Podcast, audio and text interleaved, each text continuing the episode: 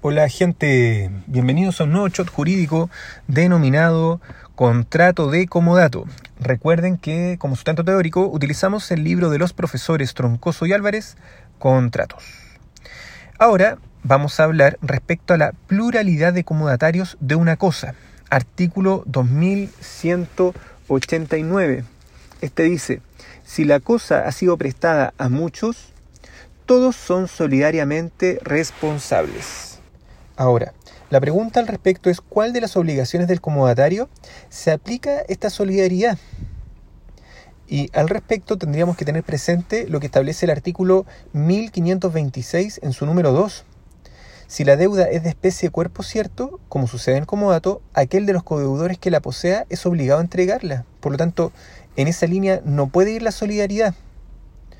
Por lo tanto, al parecer, según lo que dicen los profesores, esta solidaridad dice relación con la obligación de indemnizar perjuicios. Ahora vamos a hablar respecto a las obligaciones del comodante. Como dijimos en el chat anterior, estamos frente a un contrato que es unilateral, en el cual solamente resulta obligado el comodatario. Pero, como hemos visto constantemente en civil, hay excepciones, en, en las cuales el comodante pueda terminar obligado. Y estas obligaciones están señaladas en el artículo 2191 y 2192. Y estas serían, el comodante está obligado a devolver al comodatario las expensas extraordinarias en que haya incurrido éste en la conservación de la cosa dada en comodato. Y en segundo lugar, el comodante debe indemnizar al comodatario de los perjuicios que le hubiere causado con motivo de la mala calidad de la cosa prestada. De todas formas, hay que tener presente que estas dos obligaciones que acabamos de mencionar no alteran la calidad de unilateral del contrato comodato, porque ellas no se generan en el momento de perfeccionarse el contrato, sino que son se presentan con posterioridad. Respecto a las acciones para demandar la restitución de la cosa, el comodante dispone tanto de la acción personal que emana de este contrato comodato, como también de la acción reivindicatoria. Respecto a la extinción del comodato, este se extingue de acuerdo con las reglas generales aplicadas a los contratos. Pero eh, hay también una causal especial determinación, que es la muerte del comodatario. Recordemos que estamos frente a un contrato que atiende a las características personales de la persona con la que hay contrato. Estos son los famosos contratos intuito persona.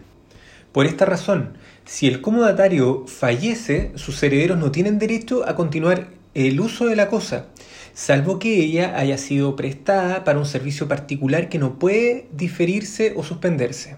Lo que explican acá los profesores es que con la muerte del comodatario, el uso y goce de la cosa no pasan a sus herederos, pero subsisten las obligaciones que nacen del comodato a su respecto. Esto aparece en el artículo 2186. Por otro lado, hay que tener presente que la muerte del comodante no pone término al comodato, y así lo dice el artículo 2190. Para ir cerrando, vamos a hablar respecto al comodato precario y al precario. El artículo 2194 y el 2195 hablan de esto.